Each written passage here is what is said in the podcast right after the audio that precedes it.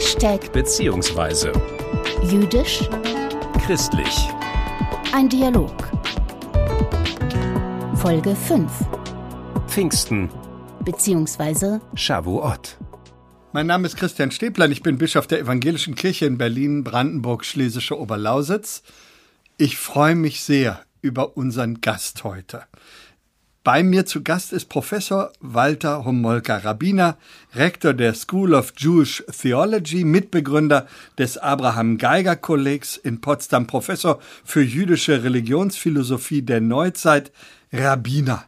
Zunächst in München, später Landesrabbiner in Niedersachsen. Und ich habe mich gefragt, was ist Ihnen eigentlich die liebste von diesen Vorstellungen? Ich könnte ja noch eine Weile so weitermachen. Also ich glaube, man kann mit Fug und Recht sagen, dass Rabbiner der Titel ist, auf den ich besonders stolz bin, weil er eigentlich eine ganze Lebensweise beschreibt, nämlich Zeugnis abzugeben für die jüdische Tradition und wie sie sich in meinem Leben niederschlägt, in ganz unterschiedlichen Formen. Ich habe ja in vielen Bereichen äh, gearbeitet und die Klammer, äh, die war eigentlich immer das Rabbineramt und damit das Streben nach Gerechtigkeit. Gerechtigkeit in dieser Welt zum Tragen zu bringen und die Welt gerechter zu machen. Und insofern ist das äh, der Titel, mit dem ich mich, wenn ich alle anderen weglasse, am ehesten noch äh, identifiziere. Aber ich glaube, es ist auch Ausdruck der Dankbarkeit, dass die Rabbinerausbildung in Europa wieder möglich geworden ist. Und wir haben in allen diesen Ländern auch Absolventen unserer Rabbinerausbildung in Potsdam. Und das zeigt mir doch, dass dieser Schritt vor fast 25 Jahren wieder eine Ausbildungsstätte in Kontinentaleuropa zu errichten, von anderen bedeutsam gehalten wird, so wie ich es auch für bedeutsam hielt, ohne dass ich damals jedenfalls wusste, was es alles äh, bedeuten würde, wenn man sich auf diesen Weg begibt äh, von äh, der Gründung des Abraham Geiger Kollegs bis hin ja dann zur Errichtung des Faches jüdische Theologie als Universitätsfach, der der ganze Hintergrund, dass das über 150 Jahre eigentlich schon schwelte, dass das nie erreicht werden konnte, auch nicht in der Zeit der Weimarer Republik und dass erst äh, mit der Gründung der jüdischen Theologie im Jahre 2013 etwas erreicht wurde, nämlich die Gleichsetzung der geistlichen Ausbildung zwischen den christlichen Kirchen und äh, dem Judentum. Das und ist natürlich dem Islam, der ja auch äh, islamische Theologie bekommen hat. Äh, Sie haben das jetzt so äh, bescheiden einmal Revue passieren lassen. Das ist ein Jahrhundertwerk, was Sie da in einem Vierteljahrhundert sozusagen in Potsdam und von Potsdam aus für das europäische Judentum auf die Beine gestellt haben. Sie haben das eben schon so angedeutet, als Sie das begonnen haben. Haben Sie das absehen können, welche europäischen Spuren das hinterlässt?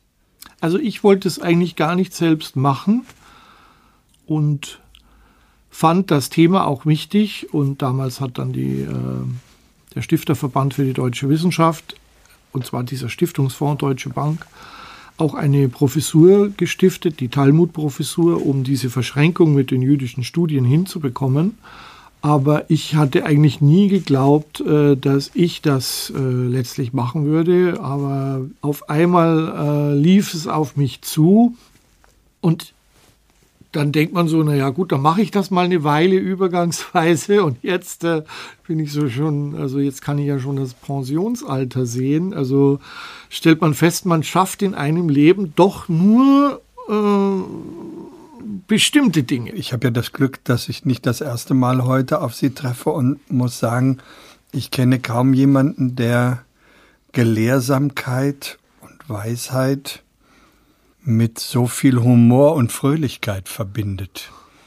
Ähm, auch das gehört ja zu diesem Weg mit dazu. Ich weiß gar nicht, ist das in die Wiege gelegt oder ist das so dazugewachsen? Also ich glaube, wer in Deutschland etwas aufbauen will, der kommt nur mit Humor weiter, ja, oder verzweifelt. Insofern ist das, glaube ich, eine Abwehrtechnik. Aber man darf nicht alles immer so ernst nehmen und muss sich auch äh, aus Rückschlägen, die es da durchaus gegeben hat, äh, äh herausarbeiten. Ich muss jetzt einmal doch äh, abbiegen, damit wir über Shavuot und Pfingsten heute reden können. Das Wochenfest, äh, jetzt frage ich mal ganz simpel, haben Sie, haben Sie gefeiert dieses Jahr? Shavuot. Ja, wir feiern dieses Jahr immer. Es ist einer der wichtigsten äh, Feste im Jahreskreis, mhm. äh, glaube ich, äh, weil er die Verbindung, die Treue zwischen Gott und seinem Volk äh, darstellt. Er zeigt auch, in welcher Form wir diese Beziehung äh, gelebt haben. Natürlich gleich äh, asymmetrisch, also äh, da gibt es eben verschiedene Erzählungen um, über diese Torahgabe, die einerseits sehr ähm, individuell ist, also eine, eine Liebesbeziehung besiegelt zwischen äh, Gott und seinem Volk. Aber da gibt es ja auch viele rabbinische Geschichten darum, etwa, dass Israel da geschlafen hätte am Berg, äh, während Mose äh, die Tora erhält und äh, Gott dann gleich gesagt hat, na, was ist denn jetzt los? Da komme ich und alles schläft. Deswegen gibt es heute diesen Brauch, dass man in der Nacht des äh, Shavuot-Festes studiert, damit man sich also nicht mhm. nochmal äh, mhm. diesen noch Fauxpas leistet. Okay. Und eben auch ähm, die ähm, verschiedenen Traditionen, die sich darum ranken. Und äh, Wir lesen ja in der Apostelgeschichte, dass auch die Jünger Jesu sich zum Shavuot-Fest äh, versammelt haben. Und das ist ja auch ein entscheidender äh, Moment für die werdende Kirche. Wobei ich immer staune über diese sonderbare Rede, es sei der Geburtstag der Kirche. Äh, das, äh, das wäre ein eigenes Thema. Das halte ich eher für abwegig, diese Betitelung. Ähm, in der Tat, äh, die Jünger, Jüngerinnen vermutlich auch, treffen sich sozusagen am 50. Tag, um Shavuot miteinander zu begehen, aus ihrer jüdischen Tradition heraus und haben dann nochmal ein Ereignis, das sie in einer anderen Weise sozusagen mit Gott in Beziehung bringt, aber ganz in der Tradition des Judentums. Naja, man kann sich ja die Frage stellen, wie ist das so? Äh, der Führer, die Leitfigur am Kreuz gestorben. Wird das jetzt weitergehen? Was bewegt so eine, ähm also wie fühlen sich die äh, Jünger da? Und ich denke, insofern ist das schon ein entscheidendes Ereignis. Da, deswegen wundert mich immer, dass Pfingsten kein Mensch kennt, ja, weil da geht es also in die Wirkungsgeschichte rein. Also ähm, ohne Pfingsten könnte ich mir vorstellen, keine, zumindest keine Ekklesiologie, keine Geschichte der Kirche, weil man hätte sich ja auch zerstreuen können. Und äh, insofern ist das auch ein wichtiger Aspekt. Mein Doktorvater Christoph Schwöbel hat immer darauf hingewiesen, naja, dieses reine Versteifen auf den Jesus, sei es der ja, Christus ja, der Verkündigung ja. oder der historische Jesus, der bringe nichts. Eine trinitarische Gottesvorstellung, die müsse den Geist schon auch stark machen und der kommt eigentlich immer zu kurz. Und als Christ spräche man äh, eigentlich immer trinitarisch und könne also nie nur von diesem einen Aspekt ausgehen. Das war ihm, ist ihm immer sehr ja. wichtig, weil äh, da dann auch der Anknüpfungspunkt zum äh, Judentum wieder breiter wird, ähm, als wenn man nun sich nur in die Debatte einlässt, mhm. äh, was mhm. war jetzt mit diesem mhm. historischen Jesus und mhm. was wollte Jesus, was mhm. wollte er nicht und wie, wie hat er gewirkt. Also das ist eben ohne Pfingsten nicht denkbar. Also das, ist, das müssten Sie jetzt eigentlich sagen, aber ich, als Beobachter. Ich höre mal, das alles ja. sehr gerne, was Sie sagen. Ich höre das alles sehr gerne. Aber ähm, ganz im Ernst, Sie haben ja gerade auch sozusagen auf diesem Feld äh, christlich-jüdischen Gesprächs und Auseinandersetzung immer wieder sozusagen eigene Studien betrieben. Das ist etwas, was Sie von Ihrer Biografie, aber natürlich auch von den Forschungen her bewegt. ich bin dann eigentlich eher zufällig. Es ist eben häufig so, das ist nicht so alles geplant, sondern irgendwann habe ich dann mal meine äh, Einführungsvorlesung gehalten über den Jesus aus jüdischer Sicht. Und dann bleibt einem dieses Thema. Also wenn man einmal aufgezeigt hat und gesagt hat, ich kann auch aus jüdischer Sicht was über Jesus sagen, dann ist das also ein Dauerbrenner. Und ich habe da auch sehr viel darüber erst gelernt. Also bin also da tief hineingestiegen, auch in unsere eigene äh, Geschichte, mhm. die jüdische Beschäftigung mit Jesus und habe dann festgestellt, vieles davon ist Teil der Emanzipationsgeschichte des Judentums. Mhm. Also man mhm. hat nicht Jesus im 19. Jahrhundert mhm. besonders äh, studiert, weil man jetzt auf der Suche nach dem Messias gewesen sei. Also das 19. Jahrhundert äh, ist geradezu ein Jahrhundert, in dem diese Messias-Idee im Judentum mhm. einen Abschwung erlebt. Ja? Also mhm. durch die Hegelsche Idee äh, des äh, Könnens aller Menschen wird dann eigentlich eher von einem messianischen Zeitalter mhm. gesprochen, das wir alle herbeibringen. Also mhm. es ging gar nicht um die Suche nach einer Person, die das mhm. für uns tun würde. Also fragt man sich dann, was hat das für eine Funktion? Ja. Äh, es ist eine gewesen zu sagen, das Christentum ist ohne das Judentum eben nicht denkbar und ohne den jüdischen Jesus auch nicht. Und so wie das jetzt bei Pessach ist, so ist, so ist es eben auch bei Pfingsten. Und umgekehrt ist aber anders. Also, das Judentum ist eben problemlos ohne das Christentum denkbar. Also, oder wie mein Lehrer Jeschajahu Leibowitz immer gesagt hat, das Judentum braucht eben das Christentum in keiner Weise für seinen eigenen Glauben und seine innere Theologie. Ja, das ist eigentlich immer so gesagt worden. Es ist, ich bin deswegen so nachdenklich, ja, weil ja. es äh, exkulpiert natürlich die jüdische Seite. Und äh, ich, in mir klingt das nach, was Shalom Ben Chorin mal gesagt ja. hat dass Juden nicht umhin kommen wahrzunehmen, dass da Gott auch eine Geschichte mit dem Christentum hat. Bei mir ist Rabbiner Walter Homolka, Professor für jüdische Religionsphilosophie der Neuzeit. Ich glaube, äh, man hört das, wir sind sofort auch in diese Themen hineingezogen. Ich sage das deshalb, äh, weil hier steht eine ganze Menge auf dem Tisch und wenn ich das richtig verstanden habe, hat das etwas auch mit Bräuchen zu Shavuot zu tun. Also Milch und Honig ja. Ich habe mich schon gewundert, ja, warum es hier Milch für den Früchtetee gibt. Ja, aber jetzt wird das klar.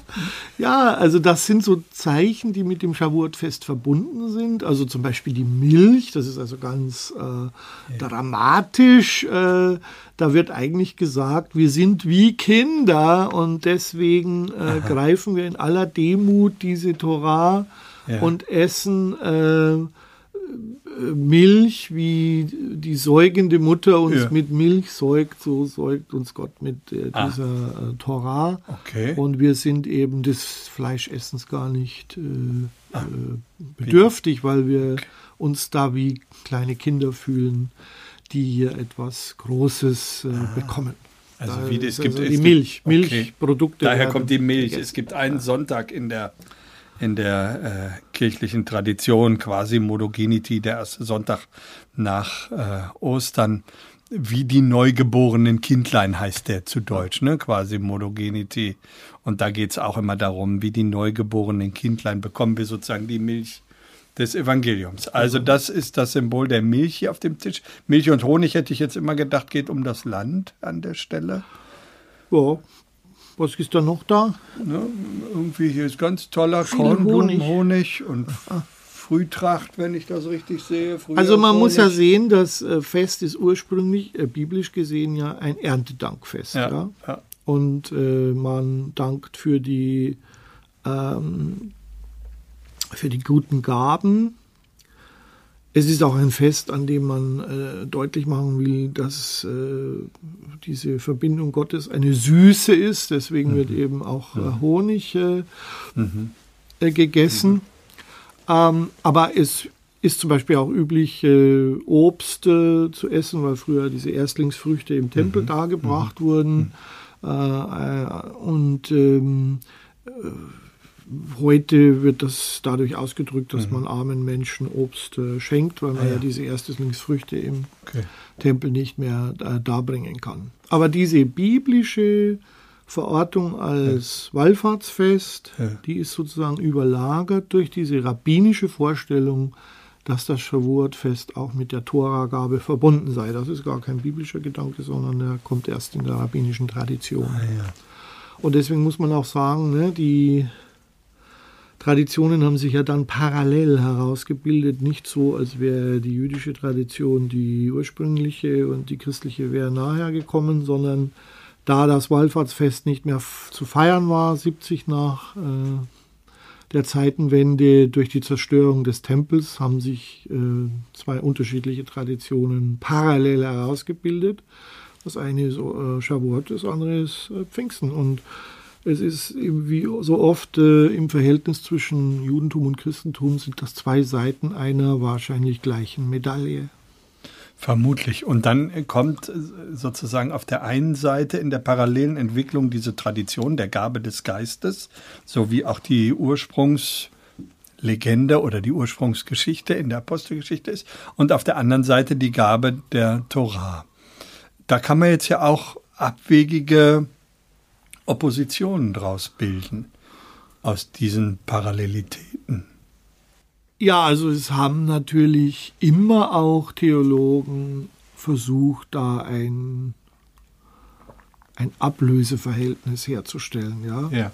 Also dass es sozusagen mit dem Shavuot-Fest äh, losging und dass dann die Vollendung äh, sozusagen das Pfingstfest darstellt. Da muss man sich immer hüten.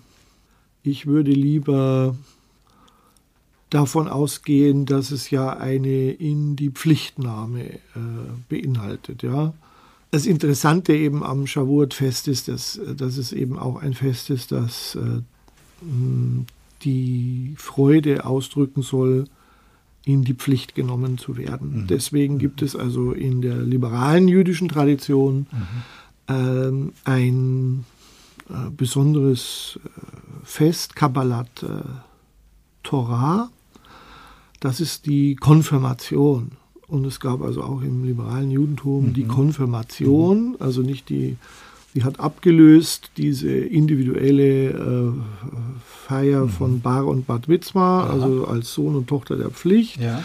Sondern es wurde dann später mit Abschluss der Religionsschule, weil die Leute sollten ja nicht mit 12 Uhr mit dem Religionsunterricht aufhören, mit den 12 Jahren oder mit 13 Jahren, sondern sollten ja bis vielleicht 16, 17 Jahren da weitermachen. Und da gab es also im gesamten 19. Jahrhundert und auch in Amerika, teilweise heute noch, dieses Fest, wo die gesamten Jugendlichen äh, der, der Gemeinde angetanen weißen Gewändern äh, da am Shavuot-Fest sich verpflichten, äh, diese Torah zu ergreifen und sie zur äh, Richtschnur für ihr Leben zu machen. Jetzt habe ich echt was gehört, was ich noch nicht gehört habe, lieber Herr Homolka. Und da kommen wir schon ganz nahe ja, an Also ja, unsere gemeinsamen Traditionen. Verrückt. Ja, vielen Dank. Ein, ein echter Lehrer der Torah, der heute bei mir ist. Ich gucke immer, ich weiß, dass wir hier, ich lasse mich gerne von Ihnen in die jüdische Theologie und die Religionsphilosophie hineinziehen, aber wir sollen jetzt hier in diese Tasche gucken und schauen, Unser Glück versuchen. welche Fragen uns da gestellt werden. Also, Fragen Aus der Wundertüte.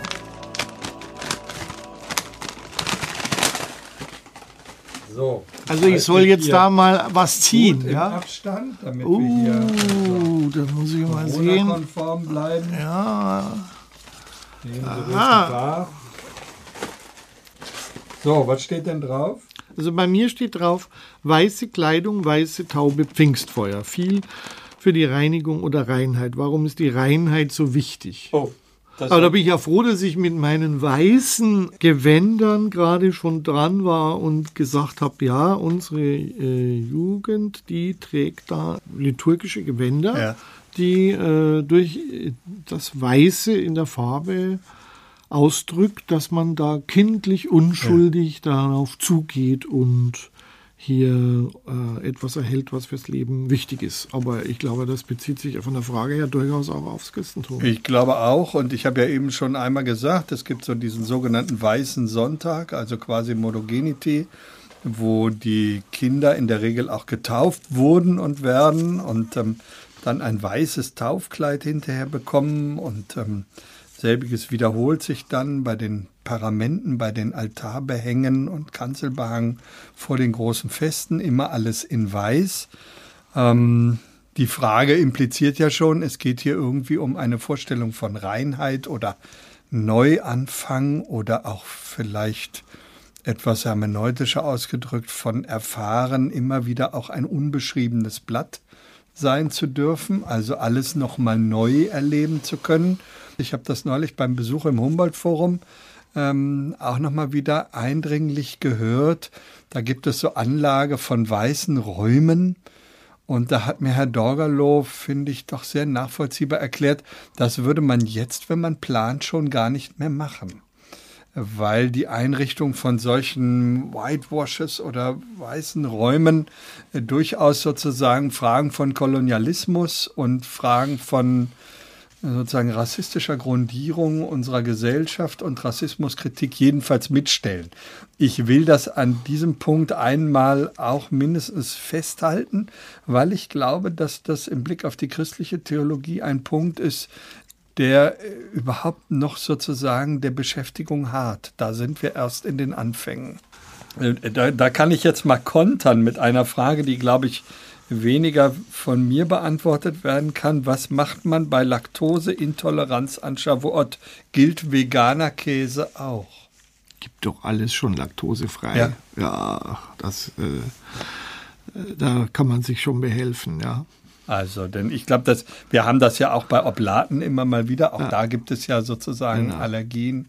Ähm, aber jetzt, glaube ich, kommt mal eine Frage, die ist ganz schön und einfach. Was ist Ihr Käsekuchenrezept? Mm. Weil wir haben ja Käsekuchen stehen. Das ja. muss man den Menschen, die uns jetzt gar nicht sehen Echt können, wahr. Also Käsekuchen, nochmal erklären. Das wird Käsekuchen hätte ich sein, jetzt nicht an, ne? gedacht. So, wir äh, probieren das jetzt mal hier. Probiere ich mal, ob oh. das geschmacklich. Äh, mm. Mm.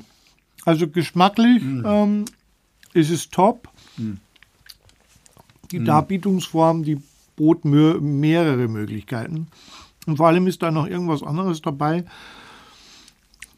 Mango-Geschmack oder irgendwas mhm. Fruchtiges. Ja. Mhm, also mein Käsekuchenrezept, da gibt es eine lustige Geschichte mhm. dazu. Ich bin nämlich in meiner Zeit in Österreich gebeten worden, für ein Buch ähm, einen ähm, Beitrag zu machen über äh, einen Kuchen. Und also, ich habe das irgendwie nicht richtig verstanden das Buch hieß Rot ist gut. Und rot deswegen hätten alle Rezepte rot sein müssen. Ich habe dann einen Käsekuchen eingereicht und dann sagten die von der Redaktion, äh, ja, das ist ein tolles Rezept, aber das ist ja gar nicht rot. Da sage ich, wieso rot? Ja, es geht doch um die Unterstützung von Bundeskanzler Gusenbauer im äh, im äh, Wahlkampf und wir sind doch die SPÖ, deswegen ist das alles rot und ich hatte das also offensichtlich total übersehen und da habe ich einfach gesagt, naja, das ist doch überhaupt kein Problem, dann machen Sie einfach Riebiesel Marmelade drüber, ganz dick und dann ist es rot. Ja. So dass also mein Rezept ist Käsekuchen mit roter Marmelade obendrauf. Also, aber da ist wieder die Österreich-Verbindung vom Anfang. Ich finde das faszinierend. Sie kommen ja auch ursprünglich, wenn ich das richtig gelesen habe, aus Landau. An der Isar, an der das Isar. ist also, naja, hingespuckt nach Oberösterreich. Ja, ja. Ne? Aber äh, was mir an den Österreichern gut gefällt, ist, dass die alles ein bisschen netter machen, ja. Also da, wo mhm. der Deutsche mhm. so mhm. Äh, messerscharf ist, mhm. ja, da ist der Österreicher so, der lächelt das alles so weg. Und das habe ich mir angewöhnt. Äh, also man sagt auch nicht nein, sondern man sagt, ja, da schauen wir mal. Gell? und das ist wirklich, äh, es hat mir persönlich im Leben viel gegeben, weil man dadurch äh, mit anderen Menschen ganz anders in Kontakt kommt. Ja, man äh, äh, es ist nicht immer nur weiß oder schwarz, sondern wir müssen hier irgendwie miteinander auskommen und man will sich auch nicht wehtun und deswegen geht man miteinander ganz anders um und bringt dann subtil vielleicht doch mal schon ein paar Symbole, das eventuell nicht so werden könnte, wie der, das Gegenüber sich das vorstellt. Aber das hat mir immer viel gegeben, dass man äh, den anderen nicht niedermachen muss, sondern dass man auch irgendwie eine Lebensform findet, wo man sagt, du, ich mag dich und du bist mir sehr lieb, aber in der Beziehung, da kann ich dir, glaube ich, nicht folgen. Lieber Herr Homolka, ich danke Ihnen sehr. Kann ich nur zurückgeben. Mase. Was ist das? Mitzwa. Eine Mitzwa ist etwas zu tun, das Gott wohlgefällig ist und das er uns in seiner Torah offenbart hat. Mase. Was ist das? Theodizee. Wörtlich ist es die Frage der Rechtfertigung Gottes. Ähm, also nicht die Rechtfertigung des Menschen, wie sie ursprünglich sozusagen die theologische Frage ist, sondern die im 18. Jahrhundert durch die Aufklärung, aber auch durch große Katastrophen aufkommende Frage nach der Rechtfertigung Gottes. Heute verstehen wir das meistens als die Frage, warum lässt Gott das zu? Ähm, so wird das meistens in die Theologie hinein übersetzt, aber immer geht es sozusagen dabei darum, wie kann das sein, dass in einer Welt, die Gott geschaffen hat, die Gott begleitet, die Gott gestaltet, ein solches Unrecht oder Unglück geschieht.